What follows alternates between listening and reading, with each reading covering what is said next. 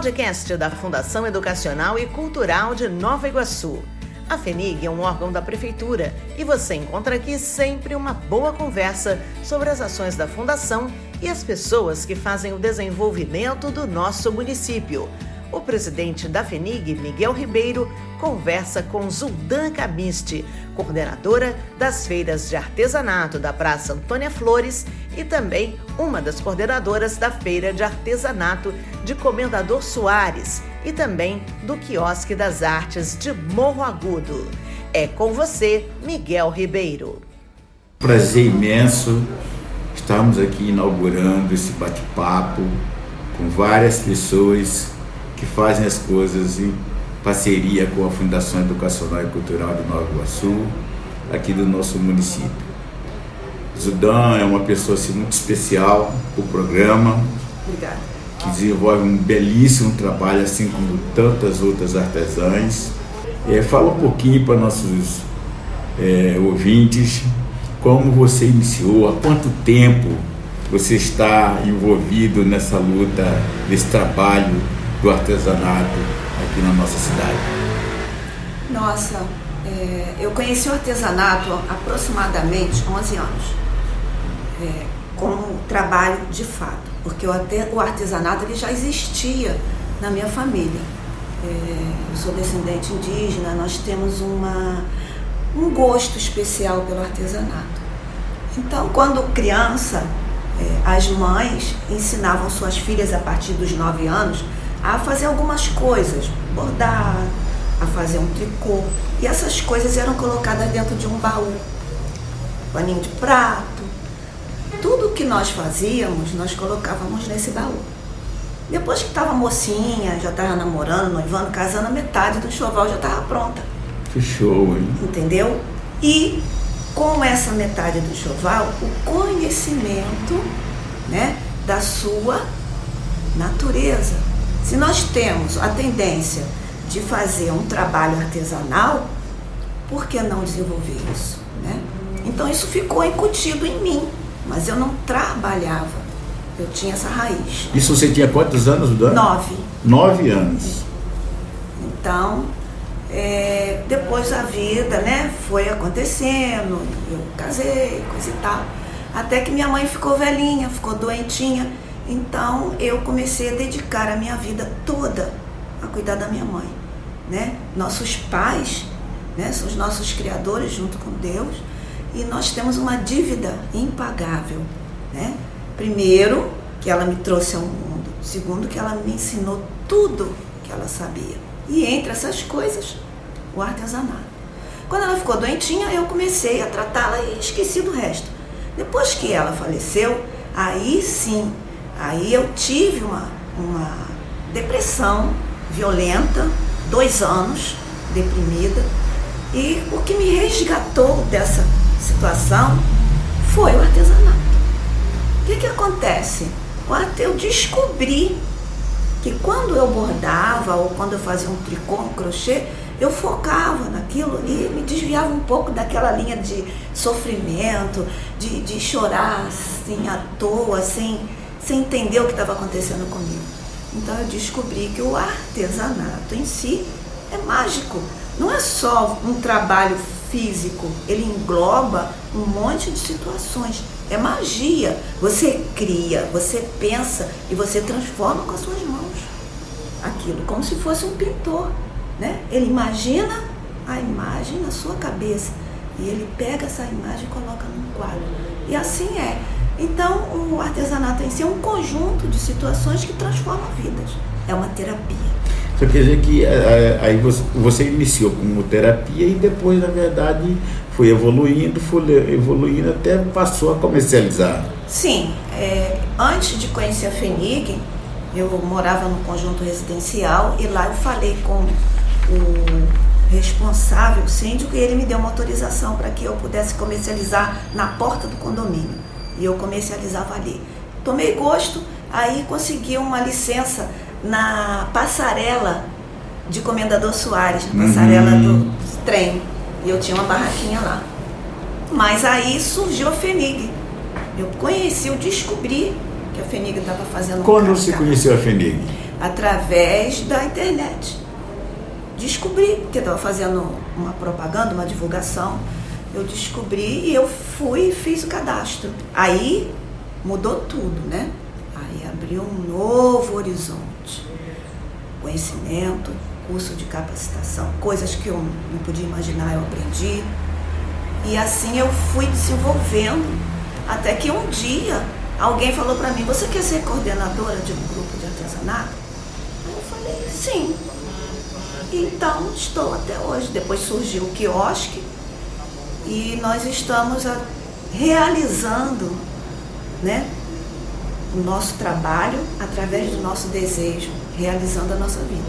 Não, você sabe muito, você como já está é, tá narrando, você é, conheceu a FENIG e eu cheguei aqui na FENIG e, no, em janeiro de 2017 com o governo do Rogério Lisboa. Sim. E ao chegar aqui eu, eu encontrei uma lei municipal né, que é, delegava a FENIG a fazer um trabalho com os artesãos na nossa cidade. E a partir dali nós iniciamos um cadastramento, recadastramos, né, fizemos o primeiro recadastramento para nos situarmos de quantos artesãos nós tínhamos na cidade e como eles estavam distribuídos, alocados, etc. Foi uma experiência assim muito rica porque eh, as pessoas estavam muito assim à margem, né? Ficava ali na naqueles becos né, do centro da cidade, etc. E você foi uma das primeiras pessoas da qual a gente teve a oportunidade de estar dialogando. Qual é a sua experiência desse trabalho? O que mudou nessa condução é, do programa de artesanato que foi introduzido pela prefeitura através da FENIG? Que é o que mudou na sua relação, da sua experiência, das suas colegas? Como é que, como é que você vê isso? A mudança foi gigante. É, a princípio, a coisa mais importante para nós era a segurança de poder trabalhar. Porque nós tínhamos medo de ficar num local sem autorização, sem estrutura, sem nada. Era só chegar, colocar barraca, não é assim. Então nós tivemos essa sensação boa, essa segurança. Eu vou trabalhar naquela praça com segurança. Eu vou poder estar ali, eu vou poder comercializar. A partir do convívio com outras pessoas, cada uma tem a sua história pessoal. Cada uma tem a sua superação. Nosso bairro, ele protege as pessoas que precisam dessa interação. Não é só a questão de complementar a renda familiar. Questão é complementar a sua história, se sentir bem através do artesanato. Então nós temos convívio, nós fazemos comemorações, nós fazemos oficinas, nós fazemos bingo, como nós fizemos lá em Morragudo, rifas, comemoramos as, as datas festivas, colocamos fantasia que eu nem gosto, né? Colocamos fantasias e vivenciamos os momentos entre nós, um grupo de pessoas que formam uma família além da sua família.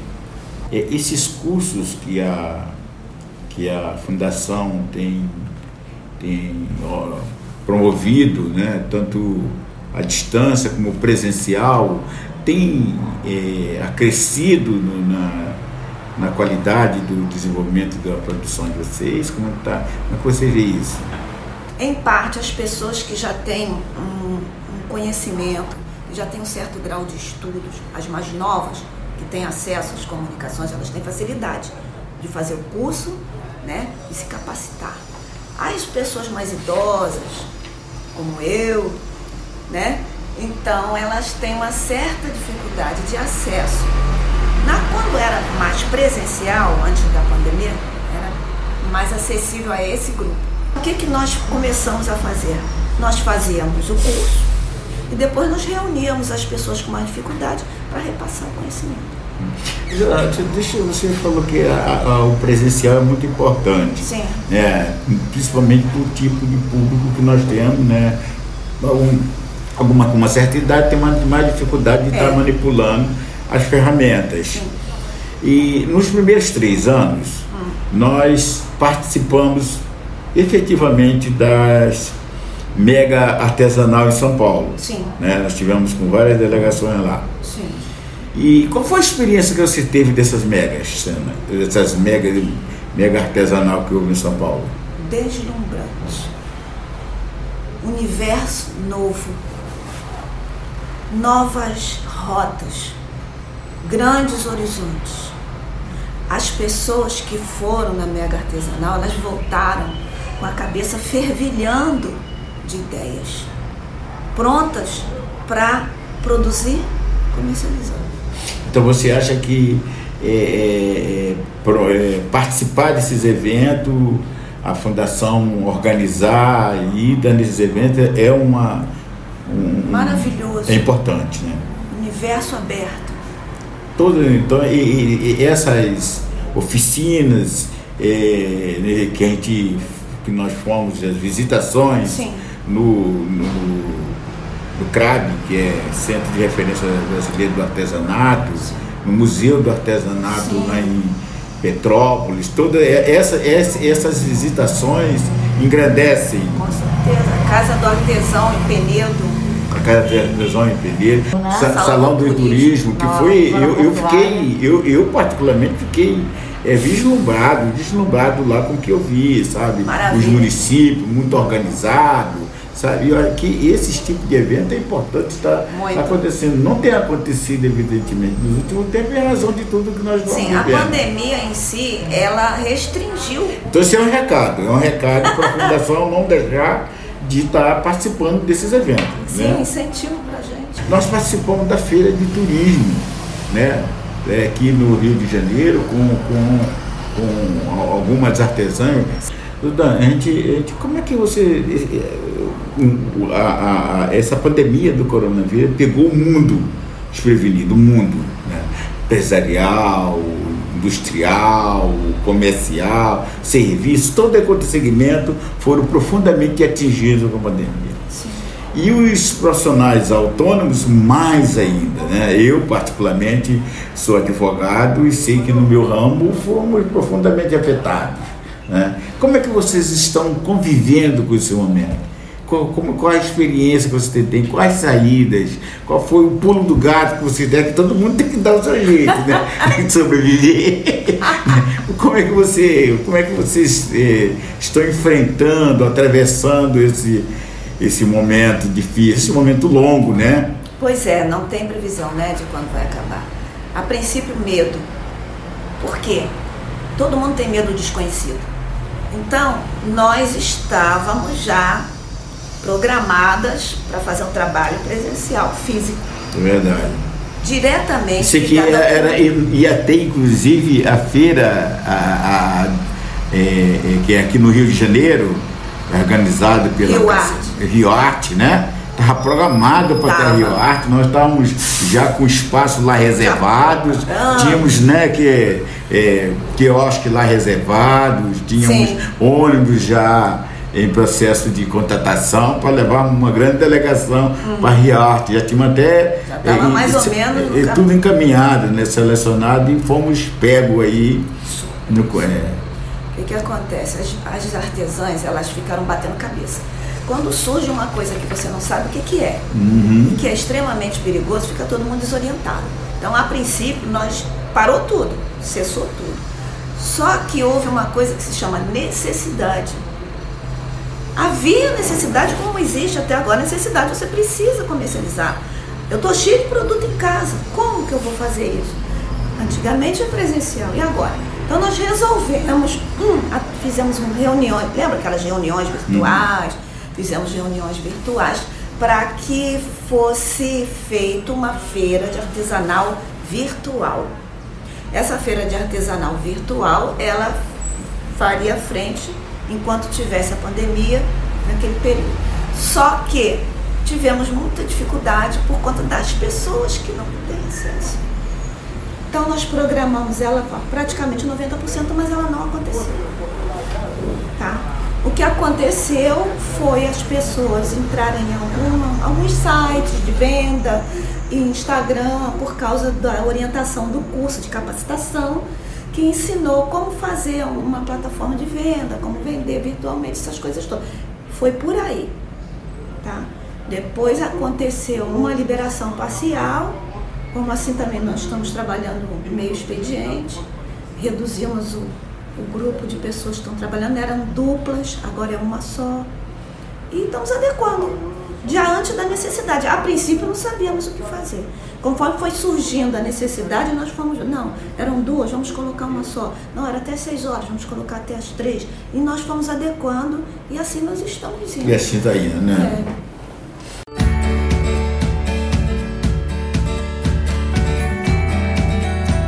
Você está ouvindo o podcast da FENIG. O presidente da Fundação Educacional e Cultural de Nova Iguaçu, Miguel Ribeiro, conversa com Zuldan Camiste, coordenadora de feiras de artesanato.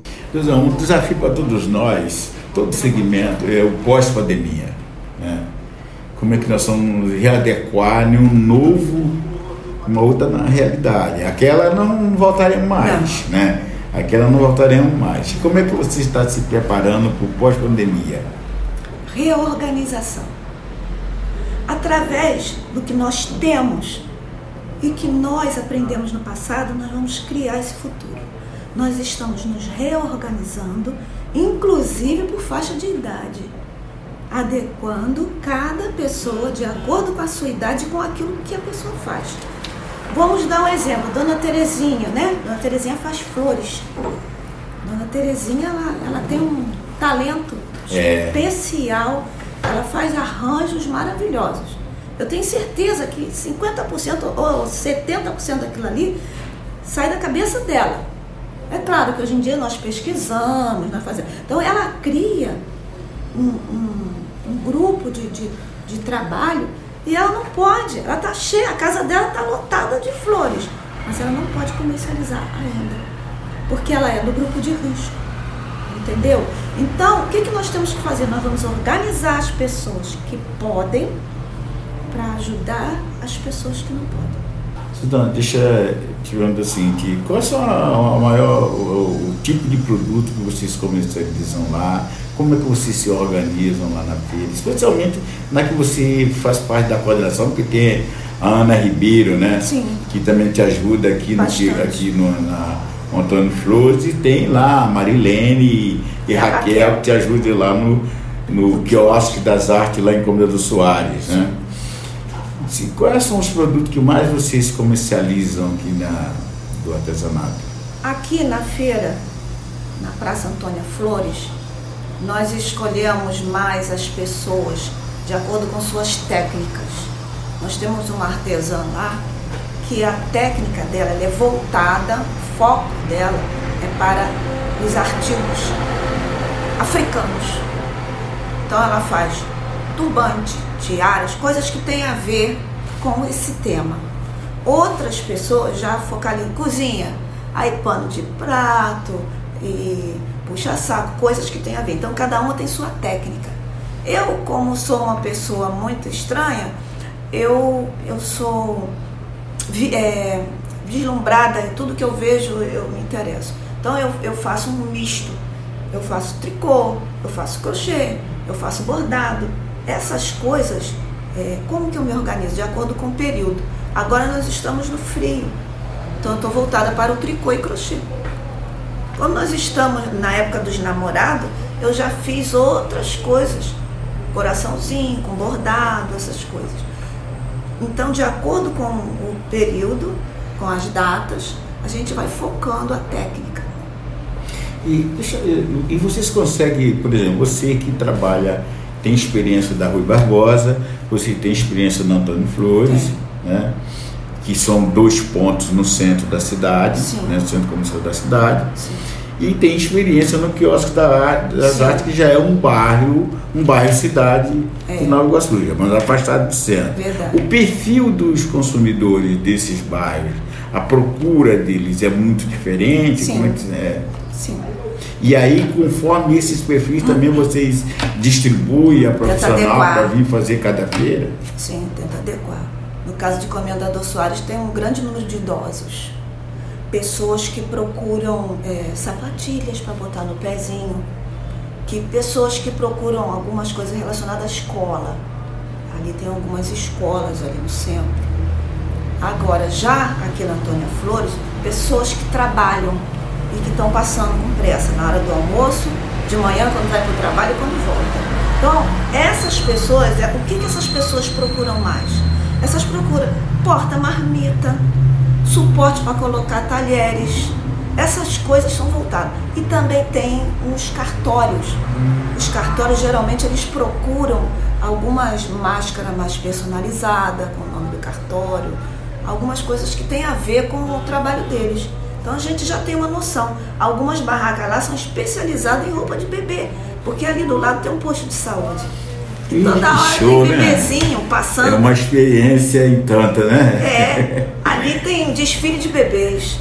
A Alessandra, ela trabalha só com laço. Somente com laço. Porque os bebezinhos têm aqueles laços, as meninas, as mães passam, grávidas. Bolsa de maternidade entendeu? E tem a Vera Monteiro que trabalha com sapatinho de, de prematuro. É, então você, então vocês têm que se preparar, porque você sabe que ali onde era o Hospital Iguaçu, está sendo reformado, será a, a, a, maternidade Mariana Bulhões, que é na posse hoje, é. é no viaduto, ela virá para cá, uh! né? Já para cá, está sendo adequada, aliás, uma obra muito bonita sendo feita, tudo modernizada. tratava pra, ali, né? É, é verdade. Então, quer dizer, esse público aí que trabalha com bebês, mães grávidas, Sim. terá um, um, um adicional aí muito importante, né? E nós também agora estamos focando nos papais, tá?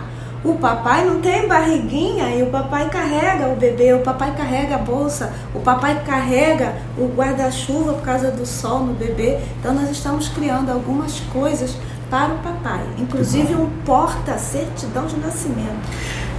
Então, essas criatividades é que fazem diferença. No mundo de hoje, a criatividade é tudo, né? Diferencial. É diferencial, é o diferencial. Parabéns. Obrigada. Né? E agora, Zilda, nós estamos chegando ao final.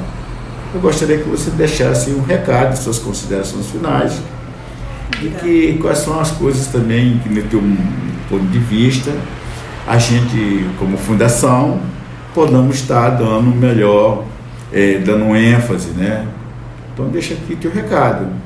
É, eu sou muito feliz trabalhando lá. Inclusive coloquei essa semana uma mensagem no grupo que eu agradeço a Deus porque eu tenho três dias de trabalho, quando a maioria das pessoas trabalham de segunda, às vezes até sábado.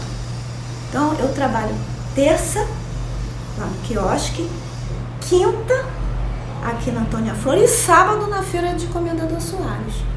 Então eu tenho três dias de trabalho e eu sou feliz porque eu não trabalho de segunda a sábado. É claro que nos bastidores eu estou em casa produzindo, né? Então, o que, que, eu, que eu gostaria de deixar assim marcado? Estrutura para trabalho. Isso é uma coisa que precisa ser conversado. O que, que é estrutura de trabalho? Hum. É a gente ter acesso ao banheiro, a gente ter como carregar a nossa maquininha de venda, né? a gente ter como carregar o nosso celular, a gente ter a identificação dos nossos produtos. Até essa semana, uma das meninas veio pedir aquelas tagzinhas. E nós, nós estamos, você, se, se você sabe que a Fundação está desenvolvendo um projeto em parceria com o Sebrae para nós selecionarmos, no primeiro momento você ser selecionado, porque não tem como atingir tudo, para trabalhar essa questão da identificação Isso, do, do, muito do produto. Porque eu fico muito orgulhosa quando eu vou lá para Copacabana com algum produto, às vezes vou visitar meu filho com algum produto daquele, poxa, mas que coisa linda, de onde é isso? Isso aqui é de Nova Iguaçu. Isso aqui é artesanato da feira de Nova Iguaçu. Então nós precisamos identificar isso de uma maneira melhor. Eu tenho aqui, Zuda, você falando na questão da identificação, Sim. eu tenho aqui um brinde que foi feito pelo uma artesã, até que tem o nome dela aqui atrás, da Fazenda São Bernardino.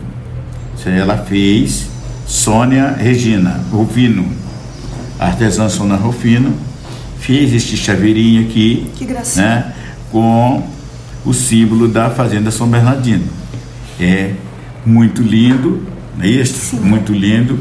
Então, quando a gente, é, quando ela desenvolver melhor a técnica, criar um, um material mais resistente, Né? Isso aqui pode ser levado em qualquer um dos eventos no nosso, do Brasil inteiro e levando o artesanato Iguaçu. Patronizado. A história e o patrimônio histórico da cidade está indo. Que né? chique, né? né? Isso aqui eu, eu, eu, eu fiquei encantado e é, é, é um desafio nosso para que todos nós que estão no nosso programa possa ter é, condições de desenvolver essas identificações. Né? Mas aqui nós temos o que nós chamamos de Pantanal é, de, de Nova Iguaçu, que é lá no Rio Guandu, lá na hum. ponta, aquilo lá é, tem que ser explorado. Nós temos o Parque Municipal, Magnífico. nós temos a Serra do Vulcão, nós temos aqui muitas coisas boas a serem é, é, é divulgadas. Né? A é. nossa cidade precisa ser vista com este olhar. Já bordei né? uma hoje de manhã,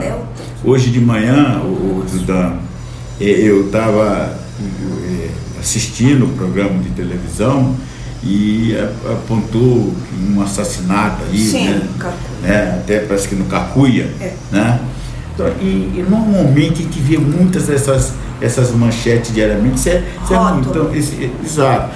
Então a nossa Baixada Fluminense é sempre muito estigmatizada pela Sim. violência. Sim. E na verdade não é isso. Né? Nós sabemos que não é isso. Nós sabemos que nós temos muito a oferecer. Então quando eu vim morar aqui, a primeira coisa que eu reparei, que nunca aconteceu lá na Ilha do Governador, criada lá desde os cinco anos, que eu vi aqui. Quando eu passo na rua, as pessoas me cumprimentam. Pessoas que eu nunca vi passam por mim, bom dia. Nunca vi isso em lugar nenhum. Então eu, fico, eu falei, gente, como o povo daqui é educado e gentil? É. E eu aprendi isso. E agora quando eu passo na rua, que eu cruzo com alguém, eu cumprimento. Gentileza gera gentileza, não é isso? É. então, muito obrigado né, por tudo. Eu que agradeço. Né? Uhum, foi muito bom. Este foi o podcast da FENIG. Em breve, o nosso próximo convidado para uma conversa sobre a Fundação e o município de Nova Iguaçu.